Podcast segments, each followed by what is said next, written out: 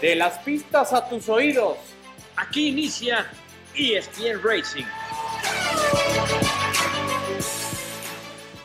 Hola, ¿qué tal? ¿Cómo están amigos? Qué gusto saludarles. Esto es ESPN Racing, capítulo final, temporada 2023. Siento hasta nostalgia solamente de decirlo y peor de pensar el tiempo que falta para ver otra vez actividad en la pista. Junto a Alex Pombo, Adal Franco, soy Javier Trejo Garay, estamos ya en este último episodio. Querido Adal Franco, ¿cómo te va? Qué gusto saludarte, ¿cómo estás? ¿Qué pasa, Javier? ¿Cómo estás? Fuerte abrazo para ti, para Alex, para todos los que nos hacen favor de escuchar ya estoy a punto de llorar. No sé si son las épocas navideñas, la, la melancolía, Santa Claus o qué, pero sí, tienes razón. Será larga la espera. Las posadas también. Será larga la espera para que volvamos a tener un gran premio de Fórmula 1. Por lo menos hasta febrero empezamos a calentar motores con la presentación de los autos, ¿no? Correcto, sí. Las Porque me vas a extrañar, Adal. Me vas a extrañar. Bueno, si quieres también, si quieres, ok. Yo estaba pensando que mi función aquí, según yo, era la de moderador, la de conducir el. No, ya me di cuenta que yo soy el árbitro de este, de este, de este podcast. Querido Alex Pombo, ¿cómo te va? Qué gusto saludarte, a ti también. Gracias, ¿qué tal Javier? ¿Cómo estás, Adal? Bueno, ya nos saludamos y pues como dices, se fue rapidísimo y siempre se los he dicho a ustedes, cuando uno está a gusto, cuando uno se la pasa bien, el tiempo se va volando y así se nos fue este podcast de la temporada de Fórmula 1 23 y lo del automovilismo y creo que hay mucho que hablar, es más, voy a tratar de controlarme porque a mí no creo que me quiten ni cinco segundos de penalización ni puntos de mi licencia. Trataré, trataré de controlarme. Estoy pensando justamente en eso. Estoy pensando justo en esa sanción que se llevó Checo Pérez. A ver, pues entremos de por ahí. Entremos de por ahí, ya que, ya que siento que estás tratando de, de contenerte, Alex, pero no puedes, vas a explotar. ¿Qué pasó con esos cinco segundos de sanción? ¿Justo o injusto? ¿Cómo lo califica, Alex? Injusto, ridículo, pésimo para el deporte, para la Fórmula 1, para los que lo hicieron y estoy de acuerdo con Checo. Creo que los que estaban ahí tomando decisiones les queda grande la Fórmula 1 y las carreras. Aquí lo tengo, mira. En esta ocasión fueron los oficiales Gary Connelly, Vita Antonio Lucy, que va como piloto, Matthew Ramery y Mohamed Al-Mashimi. Eh, te quiero decir, primero, Vitantonio Lucy, eh, pues es un piloto que no tuvo, pues así que digas, qué trayectoria tan espectacular. Su mejor resultado, disputó 80 grandes premios y disputó en esos 80 grandes premios una ocasión, nada más tuvo un sexto lugar en, el, en Corea del Sur en el 2010. Entonces, ¿qué autoridad tiene para una maniobra de ese nivel. Fue una maniobra agresiva, estoy de acuerdo, lo entiendo, ok, sí, Checo se dejó ir en la frenada, pero ¿por qué Lando Norris tampoco no disminuyó la velocidad si ya tenía Checo adentro el auto? Claro. Y obviamente al ser una curva descendente, como se le puede denominar, donde llegas eh, eh, de la recta, la frenada fuerte, y es una curva muy cerrada, Obviamente, cuando tú haces una trayectoria para poder rebasar a alguien, no vas a tener la, cuerda interna correcta o la línea correcta o el apex. Y es lógico que el, trazo y la curva te va a sacar, te va a mandar hacia afuera. Claro. Entonces, eh, eh, la verdad es ridículo. Y eso que vino a comentar Lando Norris, por favor. peor. O sea, tenía, le di como para cinco coches espacio, pues ¿qué está hablando de unos carritos escala? O no, la verdad no lo entiendo no lo entiendo. Eh, un piloto muy delicadito, gritando en el radio luego, luego, que, que, que, vea videos de cuando eran hombres de adeveras, que se subían a circuitos donde había árboles a un costado, donde no tenía nada de seguridad, que subían en playera y andaban a 200 kilómetros por hora. Esos sí eran pilotos. No, este Lando Norris, ay, ay, ay, ay, ay, ay, eh, casi me mata. Me intimida.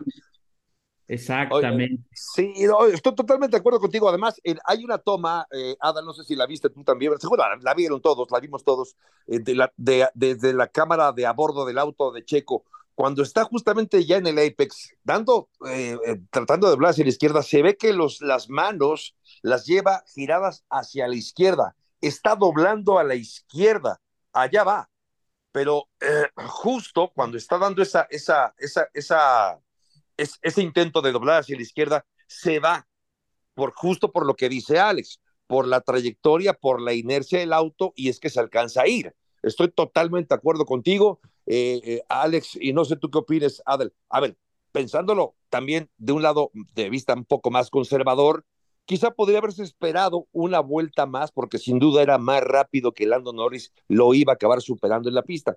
Quizá una vuelta más, quizá hasta dos vueltas más, eh, y se equivoca. Yo donde también creo que se equivoca, y no sé la opinión de, ambos, es que las críticas hacia los comisarios de manera abierta, de manera pública, pues no sé, Adal, porque al final el próximo año ahí van a estar los comisarios y, y uno se queda mejor con esta sensación de, ah, me criticaste en público, órale, ya estamos, estamos centrados, Checo. No sé si esto también sea un factor. Bueno, ¿cómo viste todo el, el, el lance de Checo y, y, las reacciones, Adal? Eh, bueno, antes de contestar, me está llegando un mensaje, me están pidiendo el teléfono, el mail de Alex Pombo, porque los comisarios lo están llamando a declarar por las declaraciones, por la promesa que hizo arrancando el podcast de que iba a estar tranquilo, sereno, que iba a 10 segundos de sanción. 10 segundos de sanción. Ahora, punto y aparte, tiene toda la razón, ¿no? O sea, estoy totalmente de acuerdo contigo, Javier, con Alex. Me parece ridícula, me parece absurda, o sea, entonces al rato, ¿qué va a hacer? Ahora, lo que, lo que sí no es nuevo es que, como ese dicho de algunos, eh, les aplican el peso de la ley y a otros todo el peso de la ley. Este tipo de maniobras, y le voy a dar un llegue a mi protegido Max Verstappen, las ha hecho Max, no cinco, veinte veces, y jamás le han puesto una sanción, que yo me acuerde. O sea, a mí me parece absurdo, y también deja el manifiesto que la relación entre Lando y Checo no es mala, es malísima porque Lando le soltó unos dardos directos a Checo diciendo que no es nada nuevo, que no le sorprende y demás. Bueno, está bien, tampoco se trata de que todos sean amigos, ¿no? Y sabemos que al final están compitiendo. Seguramente Lando quiere el coche de Checo, eso, también hay que decirlo, ¿no? Y le está claro, por ahí supuesto. Un, un llegue de frente, directo.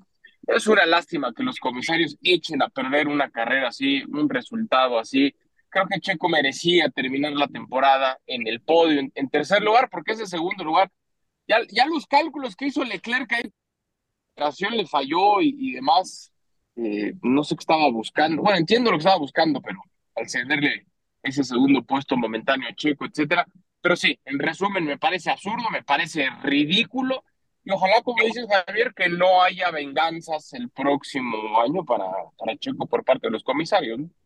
Pero fíjate. Que se, las guarden. Perdón, sí, perdón, Javier, te iba a decir, y ahorita por, por el tema que estamos tocando, eh, perdón que me adelante, yo creo que aquí la FIA lo que tiene que hacer es poner a tres pilotos, porque obviamente a lo mejor dos estarán de acuerdo con que si claro. fue agresiva o no, y uno a lo mejor estará en desacuerdo.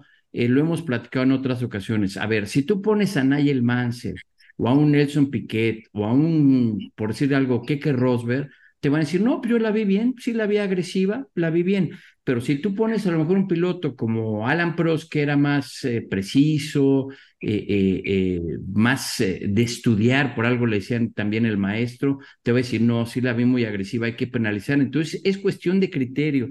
Por ejemplo, ahorita otro de lo que a mí me, pues también, ¿cómo podría decirlo? Pues me molesta. Uno de, de los nombres que les decía, por ejemplo, es Matthew Remier eh, él dice, inició su carrera profesional como gerente administrativo.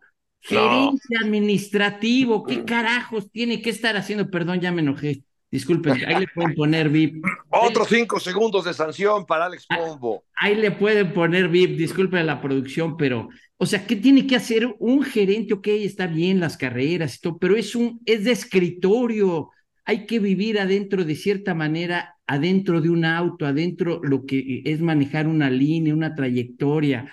O sea, no, no puede ser que, que porque tuviste grandes honores como gerente, administrando, llevando la seguridad, y así podría seguir con, con otro de los nombres como Mohamed Al-Hashimi, que también estuvo, él era el eh, jefe de seguridad. De contabilidad. Jefe de seguridad de, carreteras. O sea, carreteras. No puede ser. Pero eso es lo que tiene que tomar en cuenta la FIA para que haya consistencia. No los critico a ellos, está bien, es el puesto que les dan, es su trabajo, pero no puedes, no puedes poner a alguien que no esté en toda su vida de carreras o que haya estado arriba de un auto, que haya consistencia. Ok, está bien, eh, hubo discusión, que los dejen entonces toda la temporada porque ya sabes el criterio. Fue lo que pasó con Michael Massey que criticaban, lo criticaron, lo hicieron pedazos por lo de Hamilton. A ver, ahorita también eh, me, acuerdo, ¿por qué Hamilton y Checo no chocan? ¿Por qué Alonso y Checo no chocan? Porque son pilotos que se respetan de nivel, no como Lando Norris, que, no sabe respetar o no sabe hasta dónde ceder. Y, mira, esto no es porque sea Checo, sino por cualquier piloto de la Fórmula 1, cualquier duelo. O sea, creo que todo lo que nos gusta es ver buenos agarrones y, buenos duelos y de esos que saben, que dices, wow, qué padre estuvo. Entonces, con esas eh, decisiones que toman los oficiales, lo echan a perder. Lo único entonces que haya consistencia, que dejen a Vitantonia Luz y estos nombres que les mencioné, que los dejen todo el año. Entonces, tú ya sabes a qué criterio vas.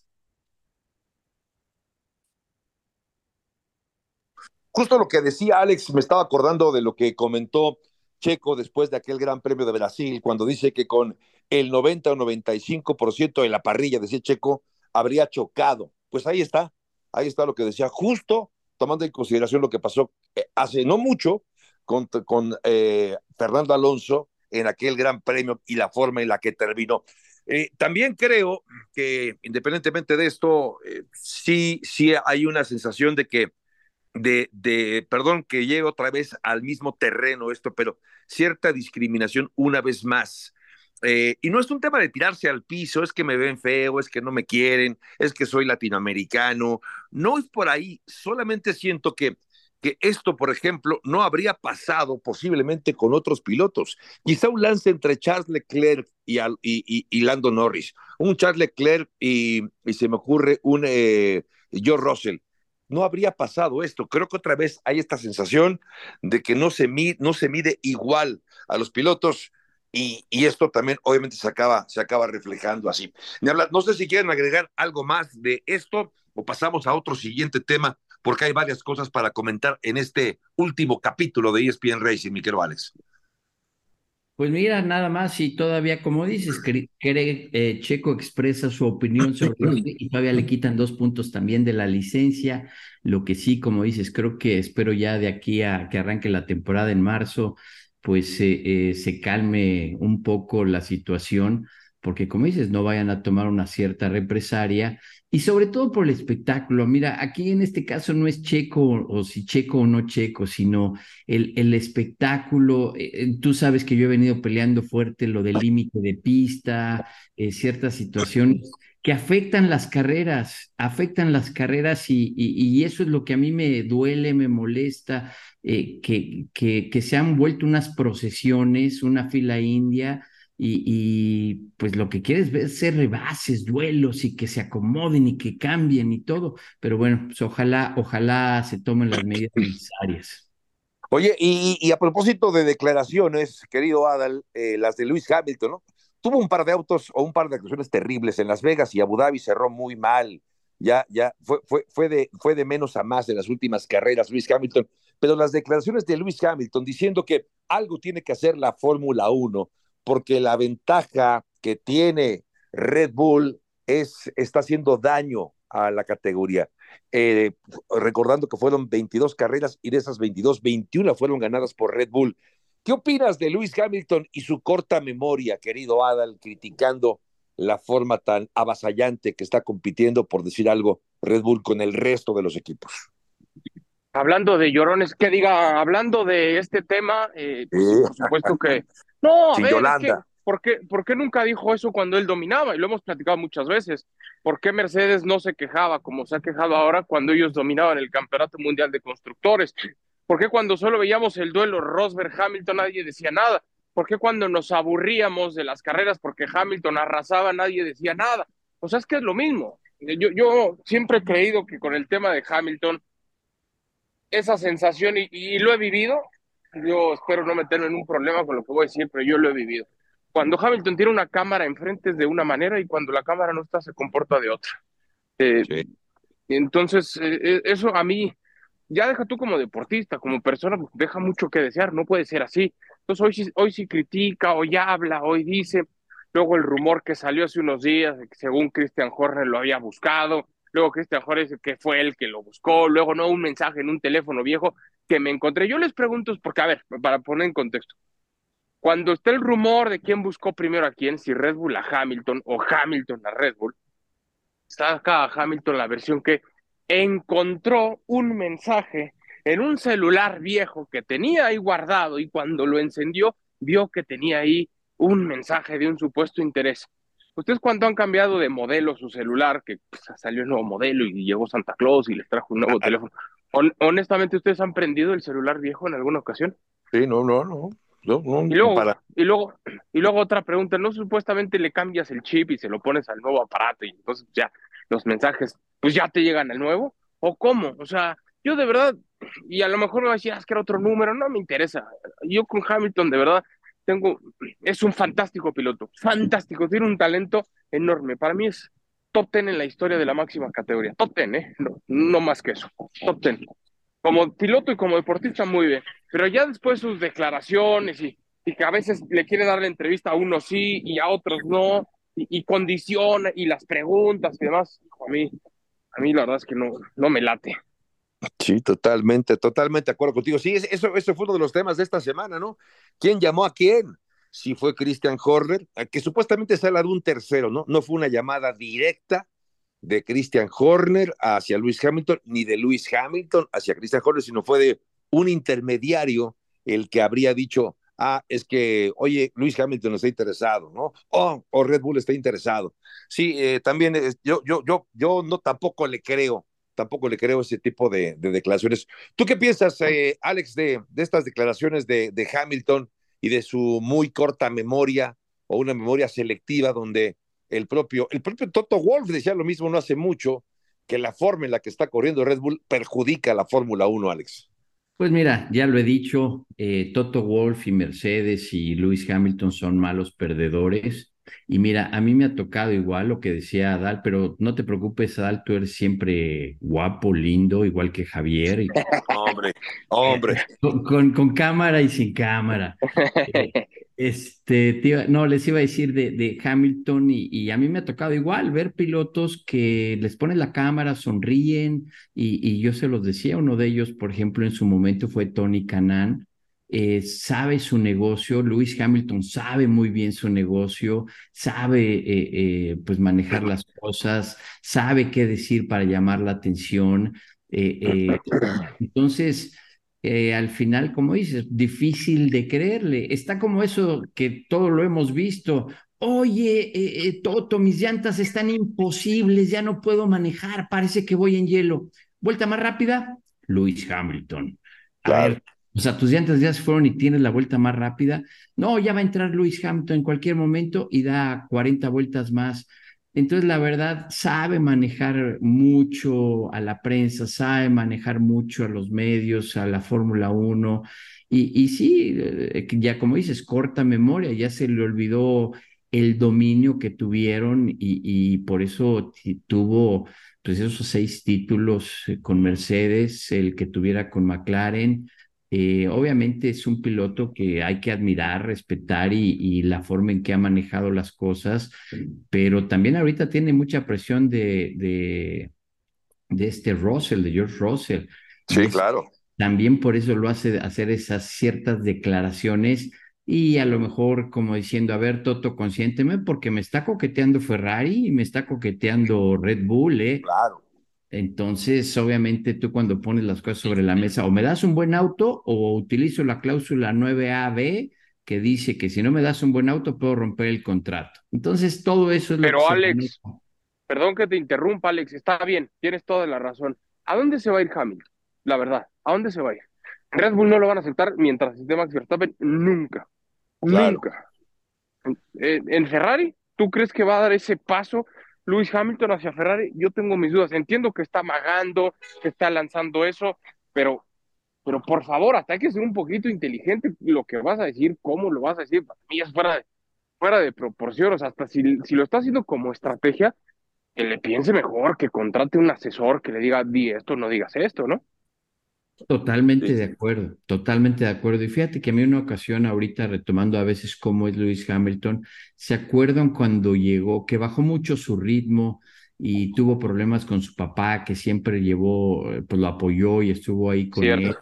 Y, y, fue cuando tuvo problemas con, con esta chica, era de las Pussycats o algo, no me acuerdo cómo se llama. Este. Y, Yo tanto no llego. Yo no, yo tampoco, pero, pero me acuerdo que en esa época tuvo muchos problemas y, inclusive me tocó hacer una entrevista para, para ESPN eh, también en ese momento y, comentamos eso fuera de la entrevista, que estaba encontrando su camino, que estaba rectificando. Entonces ya, ya es un viejo lobo de mar, pero tienes razón, ¿a, a dónde se va? Y es lo que mismo a veces luego pienso, por ejemplo, de, de con Checo, que si dicen y que si no, que, que todo lo que viene, como dicen, tiene su contrato para el próximo año y, y si da resultados, como se los he dicho, yo me mantengo, pueden extendérselo uno o dos años más. Eh, como él dijo, yo quiero manejar las reglas nuevas y ahí es donde puede cambiar. Mira, también de lo de Red Bull, tienen que aprovechar porque Adrian Newey ya se está cansando y es el que es el pilar fuerte de Red Bull. Es, y, eh, aparte lo que también les he dicho, no se hace muy público, pero esa combinación de, de desarrollo que tiene Checo, cuando llegó Checo es casualmente fue, no estoy diciendo de, de, de que eh, Verstappen, pero ven al auto dominante, claro, cambiaron las reglas, pero Checo es un piloto desarrollador. Verstappen no lo es y por eso de ahí es que también hay cosas que vienen de atrás, así que no, no, no es tan fácil como parece. Ese es un buen punto porque independientemente de, los, de los logros, de las victorias, de los podios, de los puntos, cuánto habrá evolucionado también, cuánto habrá aprendido, cuánto habrá aprendido Red Bull de, de, de lo, lo, que hizo en el auto de Checo Pérez y de lo que el propio Checo les retribuyó en cuanto a información. Yo creo que también Red Bull sacó cosas bien interesantes de, de este año con la participación de Checo. Oiga, pero bueno, pensando justamente en eso que decía Luis Hamilton y lo que, con lo que decía también eh, Alex acerca de, Checo y el deseo de seguir eh, corriendo um, todavía más allá del 2024, ¿qué tan competitivo puede ser entonces Checo para el próximo año. Será más de lo mismo, Adal, veremos otra vez dominando, ponemos otra vez ya la, quincena apostándole al tetracampeonato de Max Verstappen y Checo lo veremos otra vez así, con una posición más eh, complicada, ganando más carreras. ¿Cómo te imaginas que pueda ser el próximo año para Checo, también con todo lo que ha aprendido en este 2023? A ver, yo recuerdo a principios de temporada, platicábamos acá, me dices, ¿cómo tiene que afrontar Checo la temporada? Yo les decía, pues sabiendo que es el 2, ¿no? Y recuerdo que Alex decía, no, con todo y pelear por el campeonato, y ahí discutíamos y demás. Con el paso del tiempo nos dimos cuenta que no le alcanza ni a él ni a nadie, es una realidad. O sea, no es un tema de Checo, es un tema de Verstappen. Y siempre digo, se escucha muy, muy simplona esta frase, pero es que el tipo es demasiado bueno, ¿no? Entonces no le va a alcanzar. Si Checo, y acabo de escuchar unas declaraciones el otro día donde dice, yo voy a pelear, ya soy subcampeón, ahora voy a pelear por ser campeón. Yo creo que ahí Checo tiene que, está bien que lo piense, está bien que lo crea, está muy bien que lo busque, pero que no lo diga, porque eso solito le mete a él algo de presión. Eso solito le empieza a, él a generar a él, ¿eh? internamente una presión de tengo que hacerlo, tengo que competir, tengo que buscar, tengo que crecer, etcétera. ¿No? Entonces, para mí, se tiene que olvidar de declarar su anhelo, su deseo de ser campeón del mundo, que lo podría conseguir y que está obligado a buscarlo, por supuesto que sí. Pero cuando estás compitiendo con un tipo fuera de serie y que creo que va a seguir dominando, al menos en la temporada 2024, no sé si de la manera como arrasó ahora, pero creo que va a seguir dominando. Para 2025 con los cambios será otra historia, pero para 2024 yo sí veo a Max Verstappen dominando y Checo que se olvide, que se olvide ya de esa presión, que se enfoque en dar muchos puntos al Campeonato Mundial de Constructores y después ya los resultados lo vayan poniendo cerca o lejos de Verstappen es otra cosa, pero que él no se ponga desde ahorita él mismo la presión de buscar el título, que sea una consecuencia de su regularidad y constancia. Creo que eso es lo que le falló más en esta temporada. No fue regular, no fue constante. Te dio, te dio dos victorias y luego las clasificaciones son un desastre. Entonces tiene que ser mucho más consistente y a partir de ahí puede entonces competir por el título, ¿no? Sí, sí, sí, ojalá. ¿Tú, tú qué opinas? Eh, ¿Cuál, es el panorama que ves para el próximo año al respecto de, de Checo y, y, y Max, Alex? Mira, totalmente de acuerdo. Creo que Checo debe ser más cauteloso. Es como yo, la verdad. No lo voy a decir públicamente, pero en el fondo quiero que las Chivas ganen para el campeonato para mi Que, bien, Alex, bien. bien. Pero pues, obviamente no lo voy a decir. Hay que ser cautelosos, porque como dices, si no se da, entonces él solito se pone presión, empieza a, presionarse, a cometer errores. Yo creo que hay varios puntos claves y, tampoco es ninguna ciencia ni hay que descubrir nada. Checo, toda su vida que ha estado en la Fórmula 1, tiene problemas para clasificarse. Claro. El día que no pasó una mosca, se cruzó una hormiga y el día que no cruzó la hormiga, eh, salió el sol y le cambió siempre ha tenido algún problema.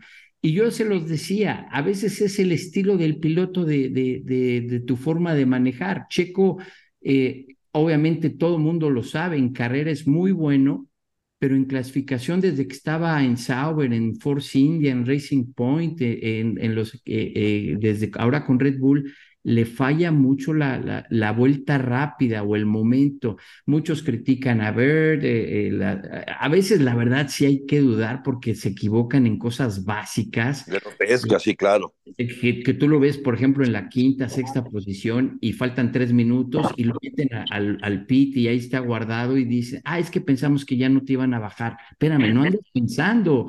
Tú sabes que en la última parte de la, de la, de la clasificación, de la Q2 o lo que sea, van a empezar a mejorar todos. Entonces tienes que estar listo y planear para salir. Eh, obviamente todas esas estrategias donde tienen que corregir. Eh, yo de acuerdo contigo, creo que si, si calladito se ve más bonito, que si quiere pelear por el campeonato no diga nada, a lo mejor su declaración debe ser ok, voy a dar mi máximo esfuerzo, voy a trabajar por el equipo y que solito se vayan dando los resultados. Los hechos son los que callan. Y obviamente felicitarlo y un gran logro e increíble y, y, ese subcampeonato, una temporada con mucha presión psicológica, sí. su peor temporada en la Fórmula 1, y tan contrastante que ha sido la mejor. Entonces, es, eh, como dices, que, que nada más tenga cuidado con eso de que quiere, o sea, todos al final queremos pues muchas cosas, pero sí hay que tener cuidado con lo que, lo que dices. Aquí no, aquí no, aquí en ESP Racing podemos decir lo que queramos. Aquí no nos sancionan con cinco segundos. Aquí no, afortunadamente. Oiga, bueno, pues ya, llegando ya al final también de esta temporada, que bueno, la temporada ya terminó, pero también llegamos ya al final también de, ESPN Racing por esta temporada. Yo quisiera preguntarles con qué se quedan, qué, qué momento creen ustedes que habrá marcado, eh, digamos que lo mejor o algo quizá que no fue tan bueno, pero que marca también la temporada. Adal, ¿con qué te quedarías de lo que vivimos en este 2023 en la Fórmula 1? A ver, evidentemente hay que arrancar con el dominio absoluto de Verstappen. Entiendo que muchos les aburre, les cansa, dicen, no, otra vez, que es lo mismo. Es que un dominio así de un deportista en su disciplina, caramba, me cuesta trabajo encontrar, ¿no?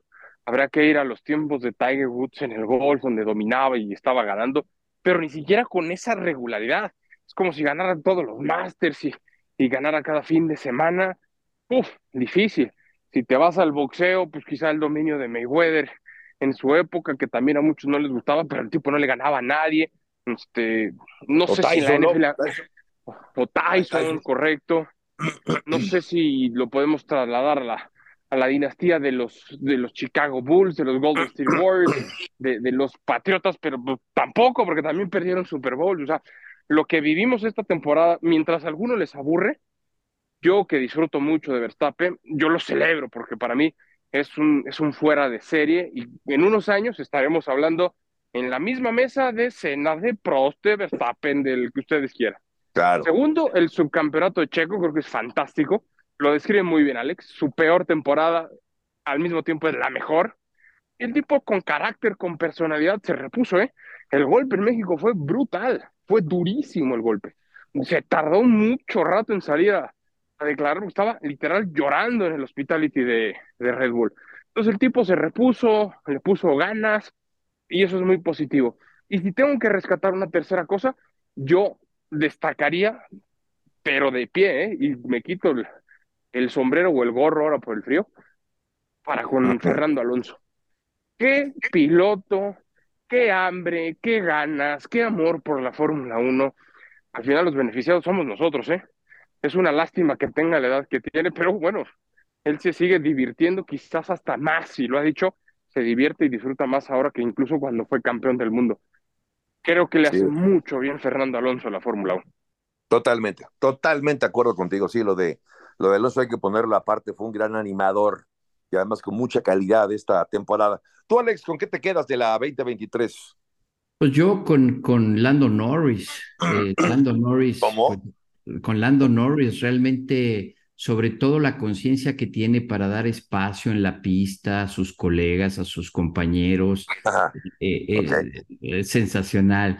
No, ya hablando en serio, eh, mira, muy similar a lo de Adal, obviamente. la gente ha dicho, hay que recordar la época de Schumacher, era lo mismo de que decías, ¿a quién ganó? Schumacher. Oye, ¿quién ganó? Schumacher. Y, y ve en el libro de la historia, eh, tienes a, a, un Fangio, a un Jim Clark con Lotus, eh, tienes a, a, Lewis Hamilton, a Schumacher, eh, en esas diferentes épocas, y yo creo que Max Verstappen, con el paso del tiempo, se va a hablar de él. Tiene su personalidad, como claro. he dicho, no me guste, no me, o a muchos no nos guste, que si hace lo que quiere, etcétera, pero es historia y, lo estamos presenciando como ustedes lo vivieron y, muchos de los jóvenes a lo mejor escuchan hablar de Ayrton Senna, de Alan Prost, de esa época de Mansell, de Piqueto más atrás, de Lauda, de Hunt, de Andretti y con el paso del tiempo se vuelve historia y es hemos tenido la fortuna de vivirlo y eso es lo que lo que hay que ver. Por el otro lado, eh, también eh, lo, de, lo decía hace un momento, ya para resumir, porque ya lo mencioné, eh, lo de Checo es espectacular y no nada más para el deporte motor, sino para todo el, el, deporte mexicano. Eh, también eh, lo de Fernando Alonso, la verdad es que a mí me fascina Fernando Alonso por esas ganas.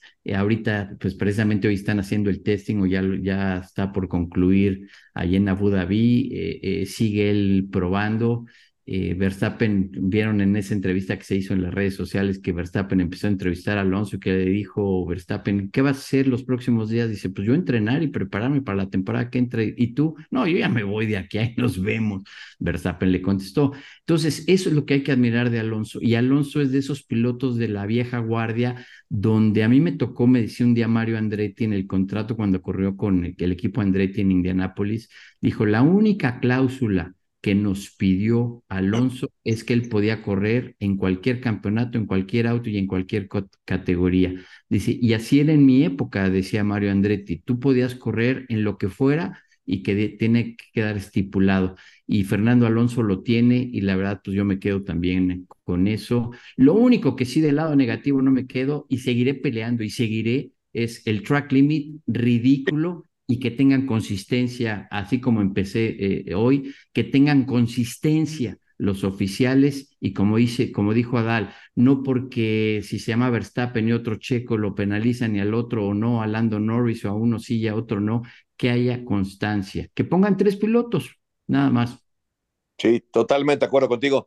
A riesgo de redundar con lo que han dicho ustedes, por supuesto que es de resaltar ese dominio de, de Red Bull, es histórico, como también dice Alex, estamos viendo historia. Esta es historia en la Fórmula 1 ese dominio, esa categoría.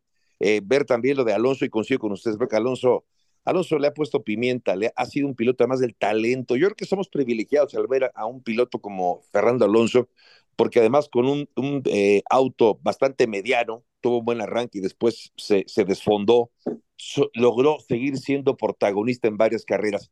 Y me voy a quedar también con lo de Checo, y no solamente por el subcampeonato, con el enorme valor que tiene para el deporte mexicano, para el deporte latinoamericano, sino también porque la temporada, que no fue fácil también como lo hemos hablado aquí a lo largo de ESPN Racing, aparte de todo, fue, imagínense, el piloto que acabó poniendo, digamos que el espectáculo en las pistas, como lo quieran ver. Si tuvo malos sábados y tuvo que venir de atrás, fue protagonista, que él lance también con Alonso en el Gran Premio de Brasil. Para mí, Checo, dentro de una temporada que pudo haber sido muy lineal, por lo que ya hemos comentado, por el dominio de, Red Bull, estos, eh, estas actuaciones de Checo y el tema Checo, creo que acabó siendo de las cosas más destacadas de una temporada, para bien y para mal, porque también parte de la conversación alrededor de Checo era eh, los, los malos momentos que vivió, las críticas que había, pero después respondiendo él en la pista. Así que creo que para mí fue eh, Checo un gran protagonista, le puso sal y pimienta también a una temporada 2023 a la cual ya cayó la bandera cuadros. Pero bueno, aquí seguiremos hablando más adelante cuando se reanude la actividad de la Fórmula 1 estaremos de vuelta. Por lo pronto, pues algo más antes de despedirnos, Alex, eh, algo más antes de, decir hasta la próxima. Pues nada más eh, agradecerles a ustedes, a todo nuestro equipo de producción y sobre todo al público que nos ha recibido. Yo sé que a veces somos con mucha pasión y todo, pero bueno, es de lo que se trata, vivir con pasión y agradecerles y desearles lo mejor, no esta Navidad, estas fiestas que vienen, sino siempre. Un abrazo. Gracias, muchas gracias. Tú, Adal. Sí, de igual manera, perdón ahí el gallo, Claudio. Agradecer a, la producción, por supuesto, a Alex, a Jesse, a Jonathan, que siempre nos, nos apoyan, nos ayudan en este proyecto. A, ti, Javier, por supuesto, a Alex. Es un gusto compartir y platicar de esto que tanto nos, nos apasiona, nos emociona y la invitación para los que nos escuchan a que estén pendientes porque por supuesto ESPN Racing estará la próxima temporada 2024 de la máxima categoría con muy buenos números y eso nos da, nos da mucho gusto. Gracias a todos por su preferencia. Feliz Navidad y feliz Año Nuevo. Igualmente, Adal, gracias. Gracias a ustedes dos también por el lujo de poder compartir estos minutos con ustedes, que son de verdad atesorables. Me encanta hacerlo con ustedes cada, cada semana, seguir hablando de esto que nos apasiona. Como bien decías, a Jess, a Jonah, al buen Alex Nava, que estuvo como siempre al pie del cañón, todo el equipo de ESPN para llevar a ustedes esto que eh, ha sido la temporada 2023 de ESPN Racing. Les agradecemos en nombre de todo el equipo. Pásala muy bien. Feliz fin de año, feliz Navidad. Nos reencontramos en el próximo 2024, si Dios quiere, en ESPN Racing. Hasta la próxima.